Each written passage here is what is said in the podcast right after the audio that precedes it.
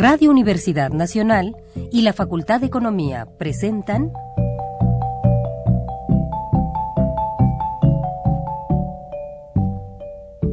Los bienes terrenales.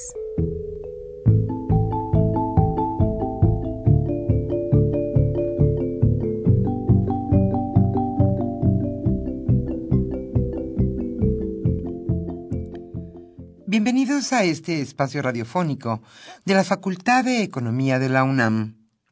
Como cada semana, estamos aquí con ustedes para reflexionar sobre un tema interesante relacionado con la economía, la política, la cultura y las cuestiones sociales. En nuestra mesa de análisis participan destacados especialistas, quienes nos acompañan hoy en este estudio y como siempre, le invitamos a participar en este programa a través de sus llamadas telefónicas. Para nosotros es un gusto saber que usted desde su casa, desde su oficina o en el lugar donde se encuentre, se interesa en el tema que tratamos. Nuestro número 5536 8989. Repito con mucho gusto, 5536 89 89.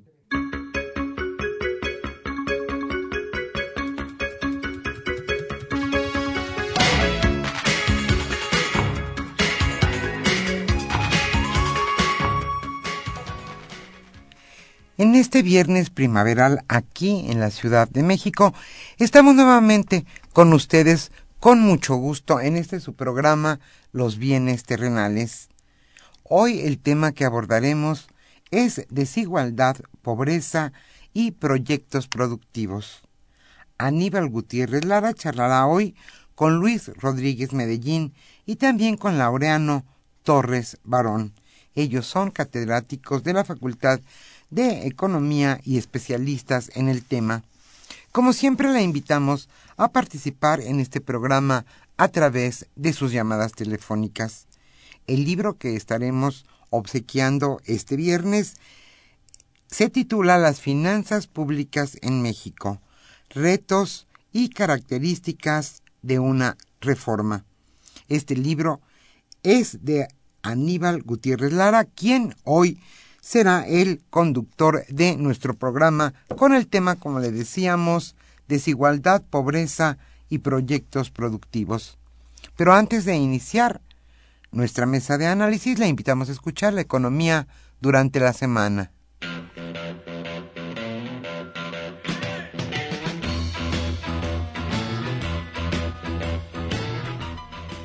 La economía durante la semana.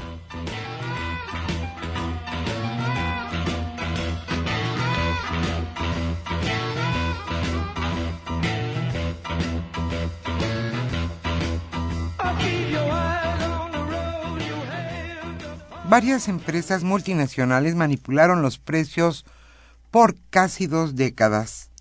Whirlpool, Embraco, Panasonic, Techmesh Brasil y ACC se coludían para fijar precios desde el año 1996 de acuerdo con la Comisión Federal de Competencia Económica. Las empresas lograron un sobreprecio de 20% en sus compresores herméticos respecto del valor de las importaciones afectadas a lo largo de 18 años de la operación ilícita. Esto lo señaló el regulador en su resolución donde explica la multa por 223 millones de pesos.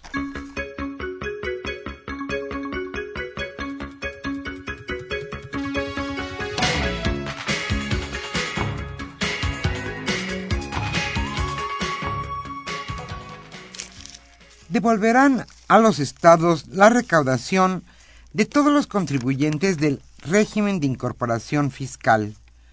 El titular del Servicio de Administración Tributaria, Aristóteles Núñez, reveló que la Secretaría de Hacienda devolverá hasta el 100% de la recaudación que se registre de las aportaciones del nuevo régimen de incorporación fiscal, llamado RIF, a aquellos estados que colaboren en orientación, información y cobro de este impuesto.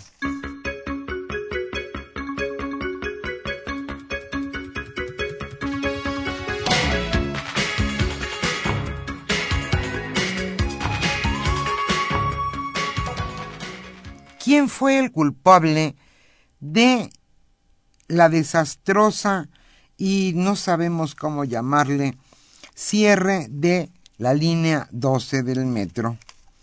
El cierre de 11 estaciones de la línea 12 del metro, también llamada línea dorada, provocó un intercambio de culpas entre autoridades y empresas involucradas en su construcción. Para el director del sistema Metro, Joel Ortega, fue un error que la pasada administración, que encabezó Marcelo Ebrard, haya optado por un sistema férreo en lugar de uno neumático. Por su parte, ICA, que encabeza el grupo constructor junto con Alstom y Carso, apuntó que el desgaste de las vías fue más rápido de lo normal debido a que el diseño de las ruedas de los trenes no es compatible con los rieles instalados. ¿A quién debemos culpar? Se utilizaron más de 26 mil millones de pesos para la construcción y puesta en marcha de esta línea dorada que hoy día no está funcionando.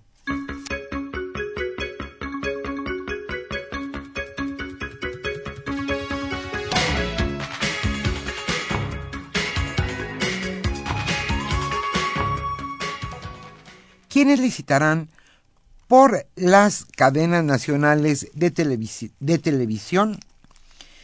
Quienes competirán por las dos nuevas cadenas nacionales de televisión requieren conocer las leyes secundarias y contar con capital suficiente para pagar el espectro y el contenido que transmitirán. Esto lo señaló Gabriel Contreras, presidente del Instituto Federal de Telecomunicaciones. En entrevista con el periódico Reforma, el funcionario señaló que el proceso de licitación tomará más de tres semestres, debido a que el mercado de radiodifusión es intensivo en capital.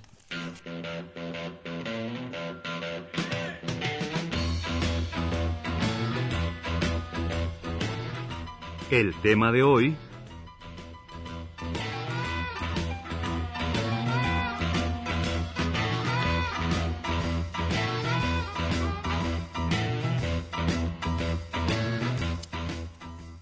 Como señalamos al principio de este programa, el tema que hoy nos ocupará es desigualdad, pobreza y proyectos productivos.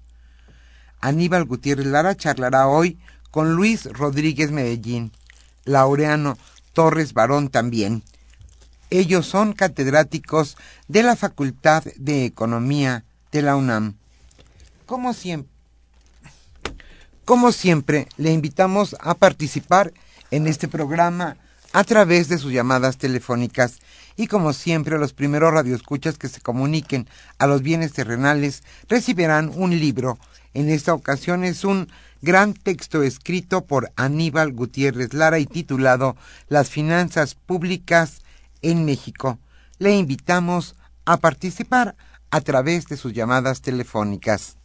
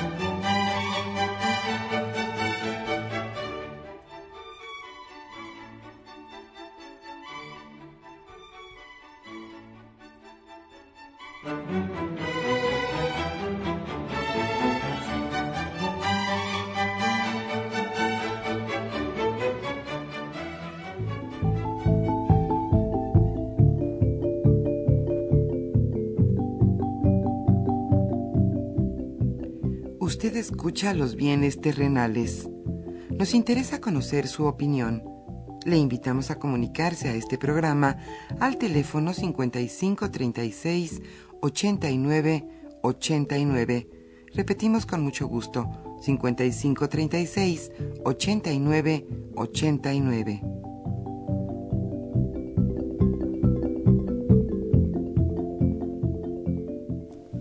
Buenas tardes, bienvenidos a esta su mesa de trabajo de los bienes terrenales. Nos acompañan, como ya se comentó, dos buenos amigos. Laureano, ¿cómo estás? Buenas tardes. Buenas tardes. Y, Luis, ambos profesores de la Facultad de Economía. Gracias por la invitación. Eh, especialistas en estos temas que hoy es importante estarle eh, monitoreando en términos del comportamiento de los indicadores y las variables que vienen en la pobreza, pero hoy la vamos a abordar desde otro, otra perspectiva. Regularmente en este país siempre ha habido una serie de políticas y programas sociales, es lo que más ha caracterizado al Estado mexicano, y en ese marco, pues vemos que ha habido innumerables programas, esfuerzos y demás, pero que regularmente siempre aparece un alto porcentaje de la población en condiciones de pobreza y pobreza extrema. En los últimos años, el país ha seguido innovando en términos de cómo revisar y ponderar lo que es esta variable de pobreza al igual que la de la desigualdad y en ese sentido hoy vemos que eh, a nivel nacional se cuentan con indicadores como se define para medir lo que la pobreza desde una perspectiva multidimensional. Hay distintas dimensiones para medir la pobreza. Una de ellas es la que tiene que ver con el nivel de ingreso y se alcanza para adquirir alguna canasta de bienes y servicios. Una canasta que cuando solamente involucra productos alimenticios, la canasta alimentaria básica, y se mide qué porcentaje de la población no gana un ingreso suficiente para comprar a su precio de mercado esta canasta, sé eh, que esta población se ubica entonces en el rango de pobreza extrema, no tiene ni siquiera un ingreso suficiente para comer. El otro nivel es una canasta a la que se le agregan bienes y servicios en materia de educación, salud, seguridad social, patrimonio, con lo que esto va aumentando hasta llegar a conformar una canasta de bienes más amplia, de mayor costo y de la misma manera aquel individuo o aquella familia que no logra tener un ingreso suficiente para cubrir el costo de esa canasta se define como pobre. Esto es, dos líneas para medir la pobreza, la línea de bienestar mínimo y una línea de bienestar. Aunado a esto, se cuentan con otros, otras variables en donde se mide si la población tiene acceso a salud, a educación, a seguridad social, a vivienda, una vivienda de calidad con espacios suficientes, una vivienda que tenga infraestructura básica, electricidad, agua potable, drenaje y demás. Estos vienen a ser algunas de las características con las que hoy se comienza a medir la pobreza. Y vemos que a final de cuentas, después de todos los esfuerzos desarrollados por distintas administraciones, incluyendo la actual, pues que eh, la manera que definitivamente no, nosotros podríamos hablar de erradicar o no pobreza o de mejorar o no las condiciones de vida, va a pasar siempre por el ingreso.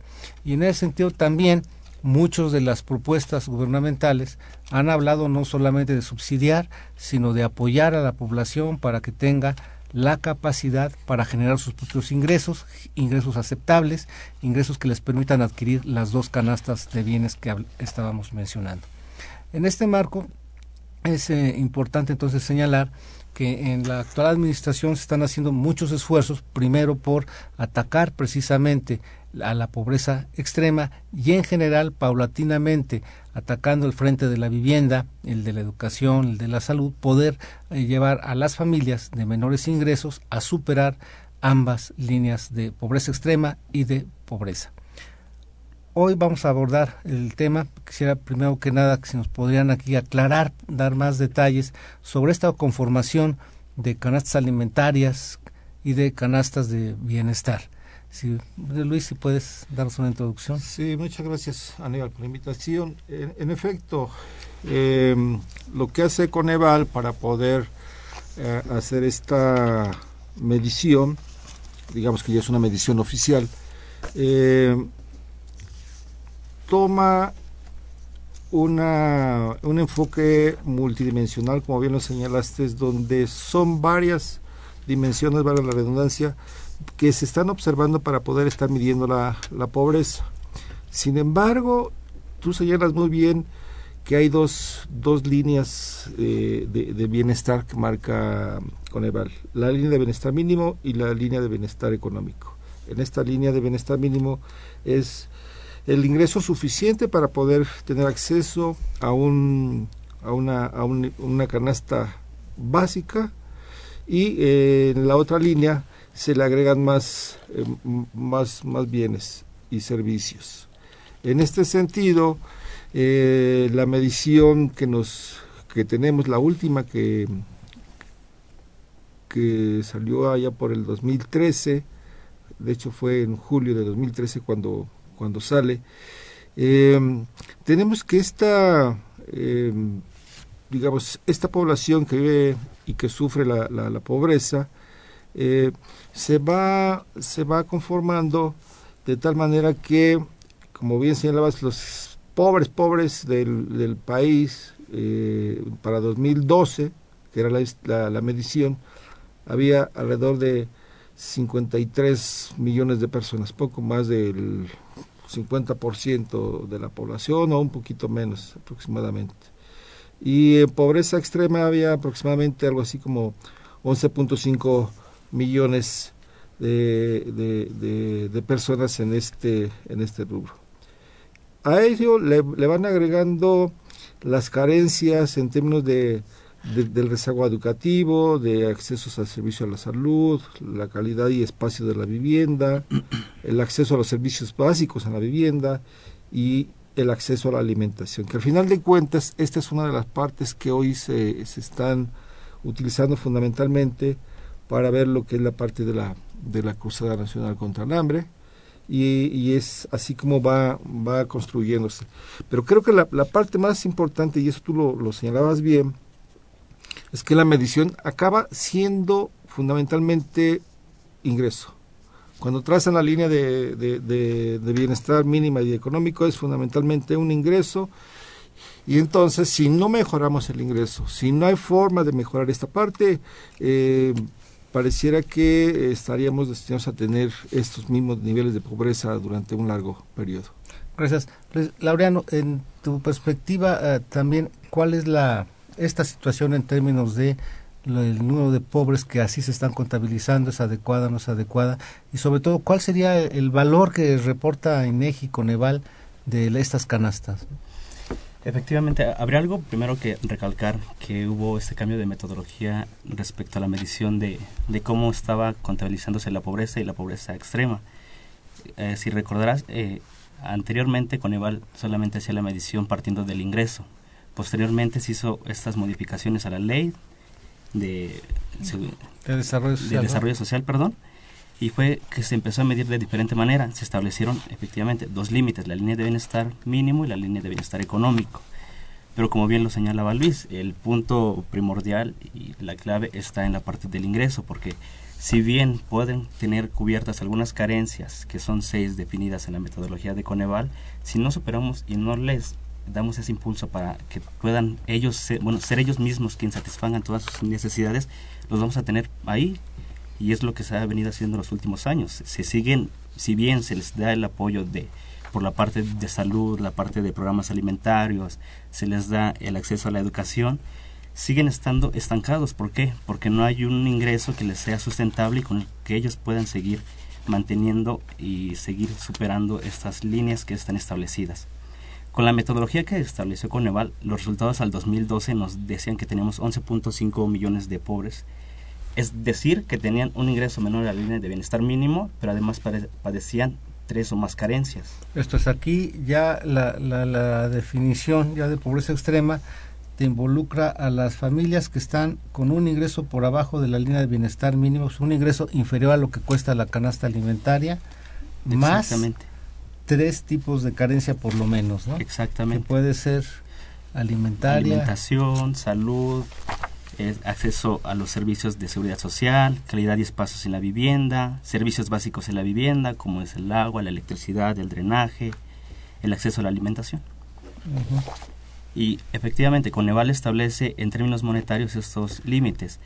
La línea de bienestar mínimo en las zonas urbanas es de, en el 2002 era de 1.125 pesos. Para las zonas rurales, entendiendo estas diferencias de las condiciones que tiene una población y la otra, lo estableció en 800 pesos.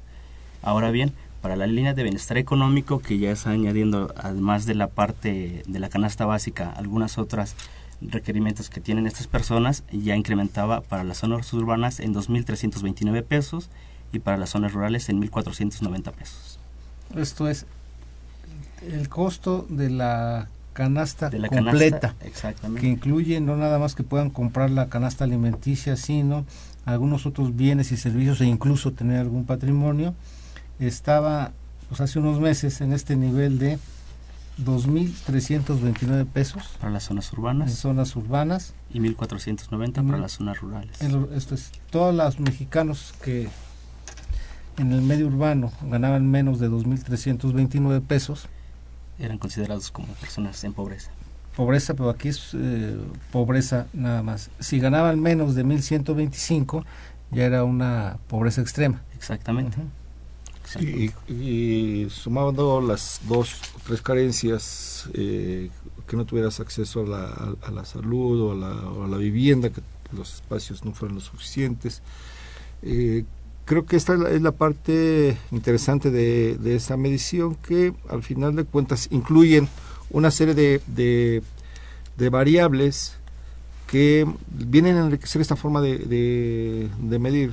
Este, de hecho, si te recuerdas alguna vez que estuvimos aquí con Fernando Cortés que nos decía cómo cómo iban iban midiendo la, la este esta parte de pobreza y entonces nos nos, nos, nos, nos ilustraba cómo cómo le iban haciendo para poder ir agregando estas carencias y que nos dieran estos resultados, ¿no? Que al final de cuentas eh, 53 millones de, de, mexicanos en pobreza es un número realmente eh, alarmante. Efectivamente, estamos hablando ahí de la mitad de la, de la población, que en este caso, en la definición de, de pobreza, son mexicanos que ganan menos de los 2.329 pesos y tienen alguna carencia, ¿no? O sea, no tienen, no hay, no están en una vivienda adecuada o no tienen seguridad social o quedaron fuera del sistema educativo o del sistema de salud. Exactamente. Un dato más que habría que recalcar aquí, eh, viendo la, contraparte, sería que tenemos una, una población de apenas de 23 millones que no tiene ningún problema en el aspecto del ingreso y tampoco padece una carencia. Es decir, apenas el 20% de la población es capaz de poder satisfacer todas sus necesidades y tener un ingreso que le, tenga, que le haga tener un nivel de calidad adecuado, nivel de vida de calidad adecuado. Sí. Y yo aquí también lo referiría a estas cifras que nos están dando, sobre todo el costo de la canasta, con el nivel de salario mínimo, ¿no? Que estaría ahorita en estos momentos, pues alrededor de 2.000, 2.100 pesos, ¿no? Más o menos al mes. sí, con el último incremento que, se tuvo, pero digamos que eh, al final de cuentas el poder adquisitivo se, se ha visto deteriorado en los últimos meses, ¿no? Los últimos dos meses, evidentemente porque, eh, por un lado, tienes un mayor este nivel de, de impuesto, pero por otro lado, la inflación ha sido bastante importante y ya el ejemplo el, el, limón, ¿no? A 80 pesos el kilo es una barbaridad lo que está pasando, ¿no? Entonces, evidentemente eh, se va moviendo el, el, costo de la, de, la canasta por este tipo de, de situaciones. Aquí los mexicanos y comemos tortilla y le, ponemos limón a todo lo que comemos, ¿no? Entonces este, está complicado esto. A los taquitos, pero por ejemplo aquí hay otro dato importante. Estamos hablando de costos de una canasta alimentaria, pero que se suma también al costo de la canasta de bienestar económico. Entonces, de todos ahí está la parte alimenticia. Y vemos que si bien en términos globales el promedio de crecimiento de precios al consumidor ha rondado este nivel entre el 4 o 5% promedio anual. El hecho es que el indicador de precios, la variación de los mismos en materia de alimentos siempre anda como el doble, entre el 8 y el 10%. Sí, en efecto. Entonces, este, la inflación que padece todo lo que es el consumo de alimentos, pues duplica lo que es el promedio nacional y vemos que en ese sentido, pues la carrera entre este costo de la canasta de alimentos y de salarios, pues sigue siendo desventajosa, ¿no? Normalmente es así que, nos, nos gana la, la, inflación, nos gana a los, a los salarios, ¿no? Eh, recordemos allá por los ochentas, casi noventas, este, la inflación era galopante, realmente, eh, y, y, el, y el salario atrás, atrás, atrás de él y, eso sigue sucediendo, solamente que ahora ya a niveles mucho menos eh, fuertes, es, el ritmo es mucho menor. La inflación, tienes razón, se va entre 3, 4%, 4% más, más, más menos, y, y los incrementos al, al, a los salarios son casi igual, pero al final de cuentas eh, la canasta eh, básica para poder estar midiendo la parte de, de, pobreza, pues evidentemente no pareciera que no se indiza, ¿no? Es decir, no va con, la, parejo con, la inflación y entonces eso hace que se quede en ese. Seguramente que en la siguiente medición, ¿no? Que saldrán los resultados creo que el próximo año, porque este año toca eh, encuesta ingreso-gasto y por ahí se aplica la la, la, medición, entonces veremos cómo, cómo actualizan e, esta canasta. Bien.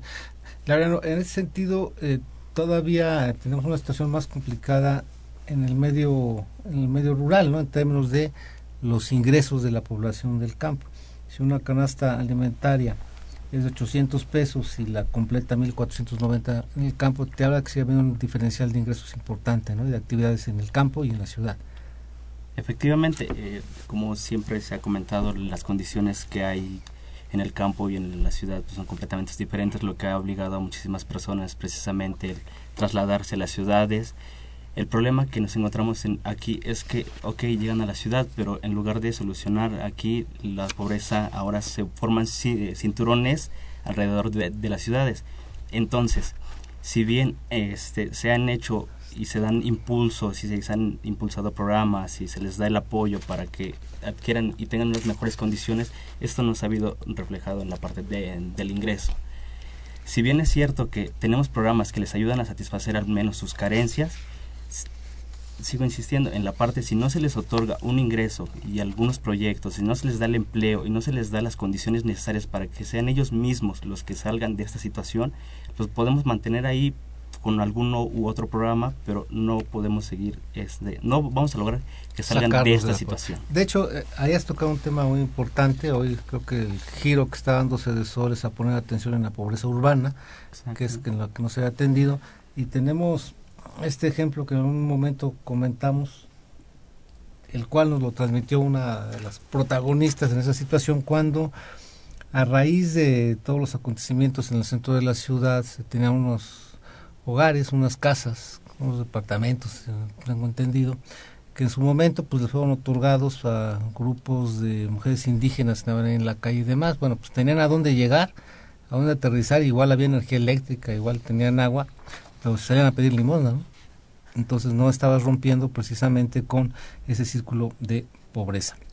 En esta idea entonces eh, nos vamos acercando a esta conclusión en donde lo fundamental para poder sacar a la población realmente de una situación de pobreza es el nivel de ingreso.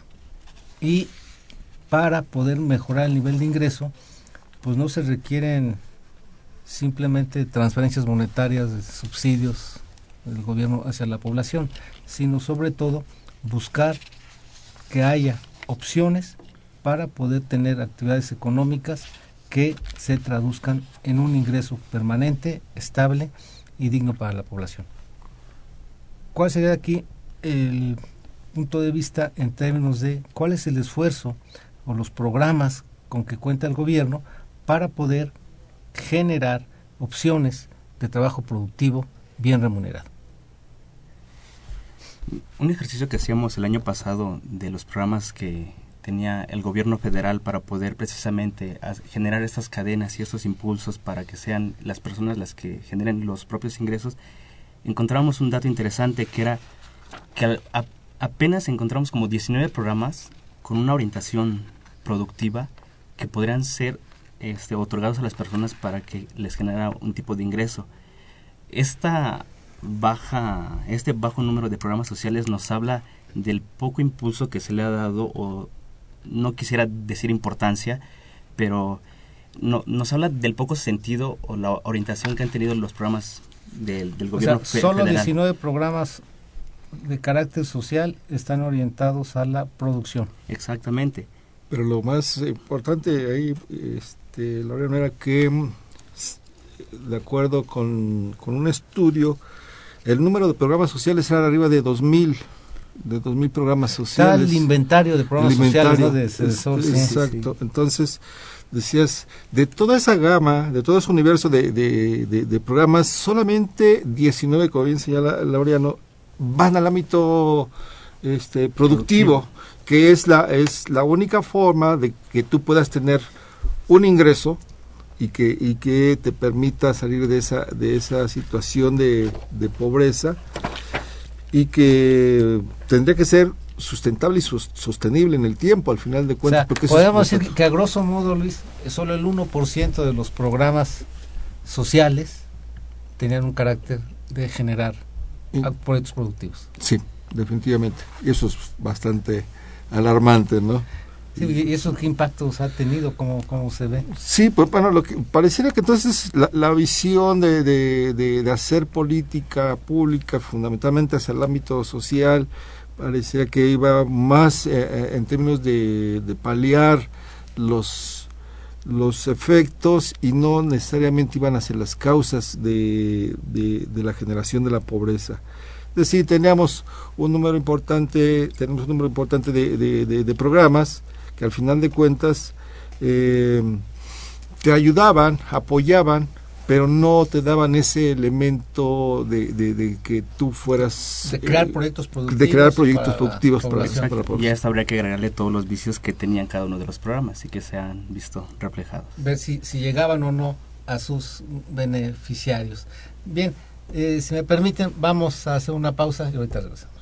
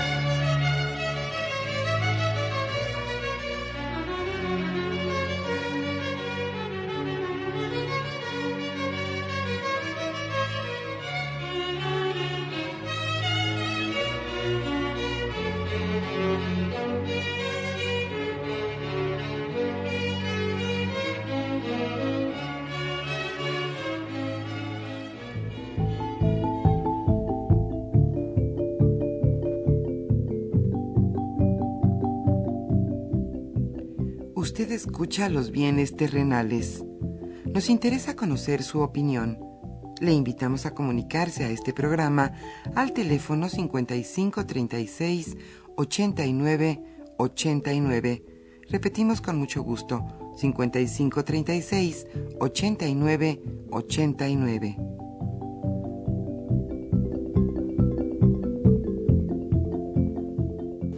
Bien, regresamos a esta mesa de trabajo de los bienes terrenales. Nos acompañan Laureano Torres Barón y Luis Rodríguez Medellín.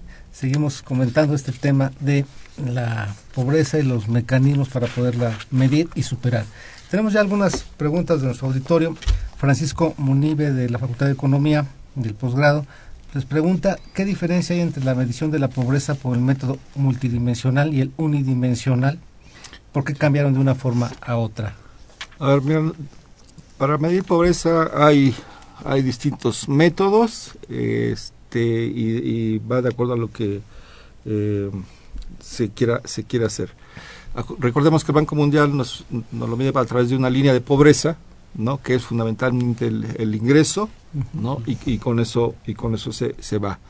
Eh, después vienen otros otros enfoques y, y, empiezan a meter la parte más más de de, combinar la parte de carencias, ingresos y, esto es lo que permite que la, la pobreza multidimensional pueda ser visto desde varias aristas, no solamente a partir del ingreso, esa es la, la única diferencia que existe entre la parte de, de, una medición unidimensional, que es la, fundamentalmente el ingreso, con la línea de pobreza que mide y que establece eh, el Banco Mundial, me parece que es dos dólares. Un dólar, un, dólar, diario es lo que te ponen, abajo de un dólar no comes.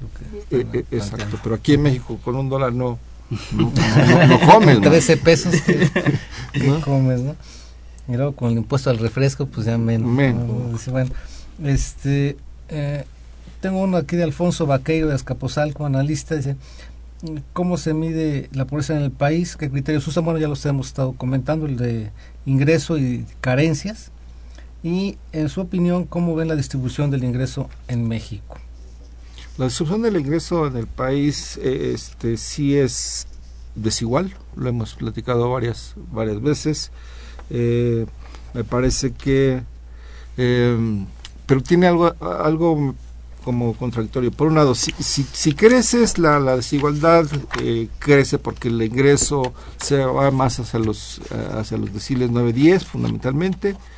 Y si, y si hay crisis, sucede que mejora el ingreso de los deciles 1, 2 y 3, que son los más pobres. Más bien están tan abajo que ya no pierden nada ya no pierden, ya ¿no? pierden nada en la crisis, entonces, pero sí tenemos una distribución realmente desigual. Pero sí ha sido bastante desigual, ¿no? Ricardo López Rodríguez del Estado de México, estudiante, nos pregunta, Loreno, cómo ha evolucionado la pobreza a partir de lo que se denomina la puesta en marcha del modelo neoliberal, supongo que hablará de los ochentas para acá. Eh, nosotros al observar las gráficas encontramos que pues prácticamente se ha mantenido, no ha habido ni siquiera un avance para disminuirlo, si bien han sido marginales y hemos tenido disminuciones en 1, 2%, la tendencia se ha mantenido. Si bien no es comparable ahora que con esta cambio de metodología, el Coneval todavía ha hecho el esfuerzo de seguir dando las estadísticas de, de, una medición unidimensional. Pero en general los, la evolución ha sido ah, este, un incremento de la, de la población en pobreza. Gracias. Eh, Alberto Carvajal nos pregunta si los programas sociales fracasaron debido a las políticas económicas aplicadas en los últimos 30 años, Alberto Carvajal, pero eh, también esto lo, lo, podemos vincular con esta otra pregunta de José Guadalupe Medina de, de Pensionado, cómo es posible abatir la pobreza y desigualdad en el país si continúa aplicándose el neoliberalismo depredador. Esto es la percepción que hay, es que a partir de los 80, cuando cambia la política económica, la visión global de la política económica, pues se ha incrementado la pobreza y se han deteriorado los programas sociales. ¿Cuál sería su opinión? Porque también venimos de una etapa de solidaridad, progreso, progreso oportunidades, etcétera, ¿no? Sí, yo eh, creo que eh, no podríamos decir que los programas sociales hayan fracasado. A mí me parece que no se atendió fundamentalmente el problema de, eh, de pobreza en términos de su medición. Es decir, si tú hacías infraestructura y, el objetivo era abatir eh, la, pobreza y la pobreza se mide por ingreso y, la parte de infraestructura no les da ingreso, pues entonces evidentemente salían mal, mal evaluados. Y, pero esta parte ya visto de en la forma o desde, desde el enfoque multidimensional vemos que hoy se están atacando esas esas carencias en la parte de infraestructura de vivienda y pero la parte del ingreso es la que no hemos podido avanzar. Me parece que ese, ese es el, punto más importante. Flavio Aguilar Luis de Catepec, nos, economista, nos dice que qué propones para que la pobreza no solo sea vista en base a un análisis económico, sino un análisis multidinámico. Básicamente más de dimensiones, ¿no? Es lo que se, Sí, es, es, como lo están, como, como se está viendo ahora y cómo se está midiendo este por parte de, de Coneval. Ahora bien, eh, si quieren más adelante lo vemos, pero hay, han salido nuevas formas de estar viendo no solamente la parte de la pobreza, sino ya se está yendo más allá y se está queriendo medir la parte de bienestar, que al final de cuentas es lo ven como un bienestar subjetivo y que de ahí lo, único que, que, puedo decirte es que eh, aproximadamente el 70% de los mexicanos sale con que su es feliz, es feliz está, a gusto, con su nivel de, de, de vida aunque está, está pobre, ¿no? Sí, claro. sí, sí. Ahorita vamos a ese tema, nada más vamos a terminar estas dos. Jesús Ríos de Miguel Hidalgo Larero nos dice qué tipo de proyectos productivos y cuál es la viabilidad de lo que está impulsando la cruzada contra el hambre. O sea, qué tipo de proyectos productivos hoy se estarían impulsando para superar esta parte de pobreza. Con Jesús Ríos de Miguel Hidalgo y Dayana Silva de Aragón. Dice, ¿qué resultados ha mostrado la cruzada y si han bajado los niveles de desigualdad, pobreza y desnutrición. Mm, con las últimas cifras que nos daba Cedesol, eh, nos hablaba que en el 2013 se habían atendido a 400 municipios. 400 municipios que se encontraban en situación de pobreza. Esto, con cálculos de Cedesol, nos decía que se atendió a 3.7 millones de personas. Para el año 2014 van a ampliar este número de municipios y la propuesta ahora es llegar a 1.012 municipios. Es decir, al final del año 2014 se van a atender a 5.4 millones de personas. Esto equivale a poco más del 75% de la población objetivo en base a la medición de Coneval. Eh, la población objetiva de la cruzada, recordemos, es la población que se encuentra en situación de pobreza extrema y además padecen una carencia alimentaria. Estas cifras eran de alrededor de 7 millones de personas que se encontraban en esta condición. Ahora, los efectos que está teniendo la cruzada los vamos a poder ver reflejados hasta el siguiente año que haga la medición Coneval. Se, y, se hace este año y, los resultados los dan el próximo año. Pero cuando es a nivel municipal es cuando ah, se va a ver reflejado realmente qué tanto avance se ha tenido y si realmente... Esa medición es en el próximo año. Exactamente. ahora bien, eh, de los programas, inicialmente se partió de 70 programas en el año 2013, para el año 2014 se amplió a poco más de 80 programas y si bien lo, lo estamos comentando, ¿no? los programas están más orientados a la parte de las carencias, en satisfacer las eh, o poder cumplir esos derechos que están constitucionalmente establecidos y poder este, darles cumplimiento, como es el acceso a la salud, la seguridad. Este. Más que nada ahora eh, el enfoque es eh, de la nueva política social es una política social basada en los derechos. Tenemos derecho a la salud, a la alimentación, a la vivienda, la educación y que esto se haga real, que haya efectivamente medios para eso. Y en el caso de alimentación, con la acusada está buscando atender ese derecho a la alimentación, que se debe traducir en una mejora nutricional. Pero esto pues, no se va a ver en seis meses, en un año, requiere un poco más de tiempo. ¿no? Efectivamente. Bien, en, en este área también de, de la medición, pues siempre todos estos datos y demás pasan por las famosas encuestas, ¿no, Luis? Y... Sí, sí, sí, precisamente eh, el tipo de, de medición es, digamos que la una de las más precisas es eh, cuando toca censo, ¿no? Es porque, vamos, es, es un universo importante. Pero eso no quiere decir que necesitamos eh, incrementar las, las el, rango de la, de la encuesta, el número de, encuestas.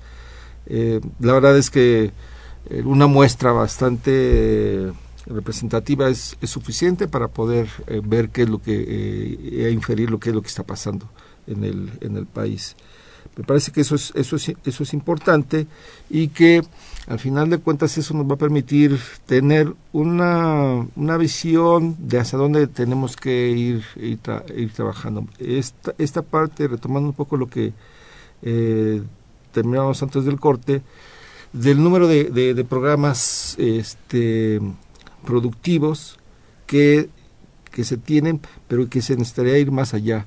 Y en ese esquema eh, veíamos que ese número de, de, proyectos productivos trae una serie de, de, de, vicios, no de los programas, sino de los que eh, o se atienden de, se benefician del programa o, o, se ven beneficiados por la gestión o por la comercialización. O por la, la, la, captura de los programas por una élite ahí que los manipula y los man, maneja, ¿no? O sea, sí, sí, sí. En, en, en, ese, en ese esquema me parece que también se tiene que, que, que trabajar bastante para que podamos ir ya a proyectos productivos de más largo alcance porque pareciera que de repente los proyectos productivos pequeñitos se nos se, se mueren se mueren muy muy uh -huh. pronto no proyectos que tengan viabilidad no que nada más duren mientras tienen el apoyo oficial o que duran dos tres años y luego desaparecen ¿no? sí en efecto tenemos aquí más preguntas de María Reyes de Coyoacán el INEGI también mide los niveles de pobreza o tiene sí. es el que levanta la información ¿no? es el que levanta la información pero también tiene una, una, una medición ahí está el módulo este que aplican ¿no? de, de, de, de condiciones socioeconómicas. Uh -huh. ese es el módulo que utilizan para poder medir la, la pobreza. Gracias. Manuel Munguía de Iztapalapa dice que un abrazo a la mesa muchas gracias. Es inefable el grado de pobreza que tiene México actualmente y que ha crecido con los nuevos impuestos. Si no se hubiera saqueado a México en los últimos años por los políticos, México sería un país desarrollado y no tendría 60 millones de pobres. Muchas gracias por su comentario, Manuel Muguía de Iztapalapa.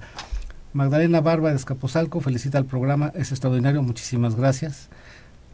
¿Por qué no existen auditorías que auditen el impacto que tienen los programas que dan las empresas privadas. Fíjate, sí, también ellos tienen este una serie de, sí, de programas. De, digamos, de asistencia social y programas de ese tipo, teletones y demás, pero había que evaluar su, su resultado. Y lo otro que siempre he cuestionado, cuánto de los recursos que destinan a esto se amparan en que los van a deducir de los impuestos. ¿no? Sí, el fisco acaba pagando eso, ¿no? Fundamentalmente me parece que es una, una cosa realmente importante. Sí es cierto que hacen cosas, pero lo deducen de los impuestos y entonces ¿en dónde queda? Es dinero público de todos modos. Bien, una cuestión importante ahorita que se mencionaba lo de las encuestas es esta idea de la eh, cierta subjetividad que hay entre quien hace la pregunta, quien va y levanta la encuesta y las respuestas. Tenemos dos casos aquí que vale la pena mencionar, que es uno, cuando se les pregunta si conocen o no algún programa social o si son beneficiarios, por el temor a que se los vayan a quitar, que tienen de más, o no sé qué cosa, dicen que no lo tienen, niegan que son beneficiarios de algún programa. ¿no? Claro. Y por otro lado, me parece también, no sé, un tanto típico de esta sociedad que en estas encuestas y estudios ya más serios que se han hecho sobre el estado de bienestar que siente la gente, lo que percibe, esta pregunta que parece muy simple de qué tan feliz eres por ahí, pues la mayor parte, como tú decías, contesta que es feliz. Pues yo, ¿por qué me voy a balconear y a decirle que me está llevando la tristeza, claro. no? Entonces, este, me parece que esa, esa parte también para la medición son cosas que se tendrían que ir atendiendo y tratando de ser más objetivos en, en cuanto a ella, ¿no? si sí. no vas a tener unas figuras distorsionadas. ¿no? Sí, definitivamente hay eh, elementos de subdeclaración, pero en otros, eh, digamos, depende de la, de, de, la pregunta, este, te, te, la, el, te van contestando, ¿no? La, el diseño todo del conjunto de preguntas, ¿no? Sí, de cómo sí, se hacen los sí, de, de, definitivamente, y de, y de la, también de la propia habilidad del encuestador para aplicar la, el, cuestionario y realizar la pregunta, que te la, te la, entiendan y te la sepan responder, porque si no, de todos modos, te sale sesgado el, resultado y eso pues no nos, no nos ayuda, no, no, nos ayuda mucho. A mí me parece que sí tenemos que eh, trabajar más en este tipo de, de mediciones y fundamentalmente que nos sirvan para poder hacer política pública y programas que realmente vayan a, atender al problema de la pobreza si es que lo vemos del lado del, ingreso, ¿no? Un último punto aquí esto, Laureano, estamos hablando mucho de pobreza, siempre la política pública se, se concentra en eso, pero también vinculado a la pobreza urbana tenemos el tema de la desigualdad. Efectivamente, la desigualdad que sigue existiendo y que no puede ser superada si no es por otro lado más que por el, la parte.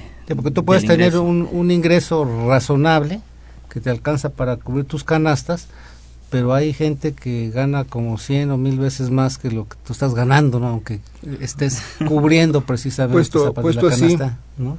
Tienes a la persona, eh, una de las personas más ricas del mundo, ¿no? Y, 50, y 52 millones de personas en, pobreza, visto, así la desigualdad. Y el municipio más pobre que teníamos se quisieron la puntada de dividirlo. Cuenta esa historia. había aquí en México regularmente un municipio, ¿no? Que era el que se caracterizaba por ser el que tenía mayor problema de pobreza, ¿no? Efectivamente, entonces cuando... ¿El municipio era Metlatono? Metlatono, efectivamente, y quisieron este, disminuir la condición de pobreza, separan al municipio y pues ya no teníamos al municipio más pobre, ahora teníamos a dos municipios pobres y el que se creó Cochuapa terminó siendo el más pobre del país. O sea, dividieron el municipio y el municipio, parte de este municipio sigue siendo el más pobre, pero ya es más chiquito, ¿no? Sí, claro, y el otro como quiera ya. y bueno, hay una serie de situaciones ahí en la, en la medición que hay que tener cuidado para no sesgar esto, pero el hecho es que, eh, ya para concluir, sería importante que en estos programas de atención a la pobreza se detonaran opciones, capacidades para tener acceso a un trabajo formal, un trabajo productivo que genere ingresos de manera permanente.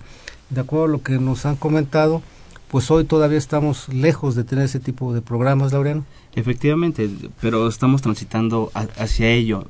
Y ahorita lo que mencionaban de los, de los proyectos sustentables, como lo hemos venido platicando, en ese sentido tendría que haber al menos tres tipos de, de proyectos unos que pudieran ser en el ámbito básico y que pudieran satisfacer al menos las necesidades de, consumo de la parte de alimentación de las personas y que por más que quieran esos son proyectos que siempre van a estar ahí y que solamente van a poder servir para el autoconsumo de las personas.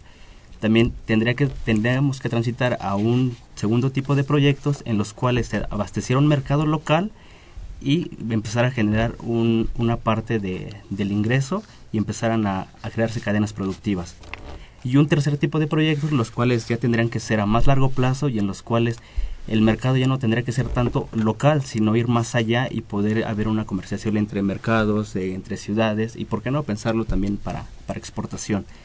Y como lo, lo que preguntaban ese un, rato, no creo que los programas hayan fracasado, simplemente la orientación o hacia dónde están dirigidos han sido diferentes a las condiciones que se requieren para poder superar la pobreza. Gracias, Luis. Sí, creo que es, importante la parte del desarrollo de los mercados. Eso es realmente fundamental para que esto funcione. Y yo te, te, voy a dejar ahí un, un, tema plantado, mi estimado Aníbal, porque yo sé que tú eres muy estudioso de estas partes y, este, y, creo que, que, sería importante verlo. Los proyectos productivos sí van a generar eh, empleo, eh, para un número determinado de personas, pero evidentemente estarán dentro de la informalidad. Entonces, ese tema, y que en algún momento eh, el secretario de Hacienda decía, es que los programas están creando informalidad, pero, pero al final de cuentas es tan pequeño el, proyecto productivo que cómo lo metes a la formalidad, es realmente complicado. El problema es precisamente del nivel de ingreso, tanto de empresas como de trabajadores, que hacer el ingreso tan pequeño, pues la verdad no tienen ni la misma intención de darse voluntariamente de alta en el seguro social y pagar sus cuotas ni pagar sus impuestos, porque si hacen eso, prácticamente la rentabilidad o el ingreso que les queda de, de, ese proyecto productivo de esa empresa pues es nulo, ya no les alcanza, ya no les sale, ¿no? Entonces esa es la parte que habría que ver que es un tema de no es tanto la idea de por definición no entro al sector formal en seguridad social, no pago cuotas y no pago impuestos, sino que una gran cantidad de estas empresas informales no lo hacen porque les merma sustancialmente sus ingresos. Y estamos hablando de, de, de, estas empresas o estos proyectos productivos de, de los rurales, de los que están allá alejados, allá por la montaña, y no no de la del, de, este, de los que estamos aquí en, el, en el centro y de esta, de esta informalidad creciente y, y que te está generando más empleos que la economía formal este que son dos, dos tipos me parece de informalidad de empresas sociales pues es muy difícil que se incorporen a un esquema de formalidad. No, no, solamente quería mencionar que pues, es una válvula de escape que tenemos en la economía la parte de la, del empleo informal porque al intentar a todos estos involucrados dentro del, sector formal creo que no no es viable ¿por qué? porque lo que ya se mencionaba no tienen ni siquiera el ingreso ni la capacidad ni pueden asumir esos costos que representan y la otra, bueno, ¿los vas a subsidiar como gobierno o no? O sea, es, que nos plantea este problema, por ejemplo, cuando hablamos de lo de las carencias, que no hay comunidades que no tienen acceso a agua potable y que el indicador te dice que es agua potable en tu casa. Bueno, pones la fuente de agua potable segura, de ahí la trasladas a las casas. Hay bombas, hay tuberías y todo. Ya tienen la toma de agua potable en su casa, son comunidades eh, marginadas, pues ya tienen acceso al agua, su vivienda ya más o menos comienza a estar arreglada con la calidad de materiales y los espacios suficientes. Pero entonces llega el recibo del agua, el de la luz, llega el de la luz, ¿lo van a poder pagar o...? Y, o sea, y, más si son de los recibos locos, ¿no? De esos que te... De, la ¿no? De, se ve que llegaban con unos eh, precios impresionantes que nadie podía pagar, ¿no? Entonces ahí es el otro tema donde también tenemos que voltear de ese nivel de ingresos hasta dónde da y si das el servicio, les das el acceso a electricidad y, agua, pues les van a llegar los recibos y con qué lo van a pagar, ¿no? Sí, el siguiente mes se lo van a cortar. Exacto. Sí, y es un problema, por ejemplo, que es muy visto ahí en Chiapas, en donde pues es un riesgo para los compañeros de CFE ir a cortar la luz porque los agarra el pueblo. ¿eh? y hay municipios hoy, por ejemplo, altamente endeudados por agua y por energía eléctrica. Sí, definitivamente ahí las deudas de los municipios fundamentalmente es altísima y hay que negociar cómo, cómo, cómo, cómo salir de esa, ¿no? Exactamente. Bien, pues muchísimas gracias, Laureano, Luis. Gracias, Aníbal. Este fue su programa de los bienes terrenales, un programa de la Facultad de Economía y Radio Universidad Nacional Autónoma de México. Buenas tardes y muchas gracias.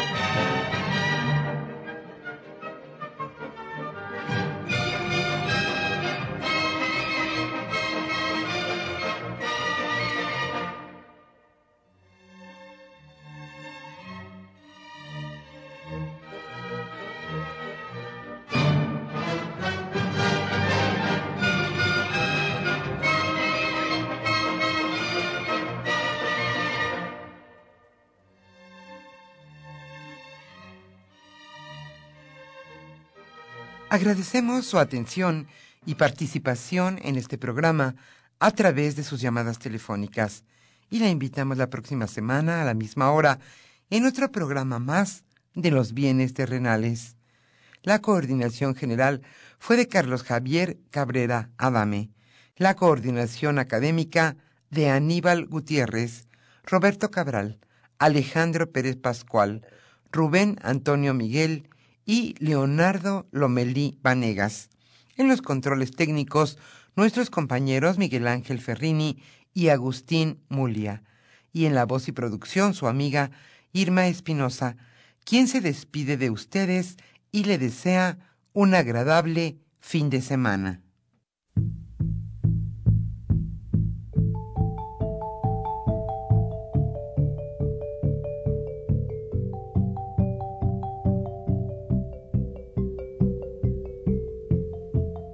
Radio Universidad Nacional y la Facultad de Economía presentaron Los bienes terrenales.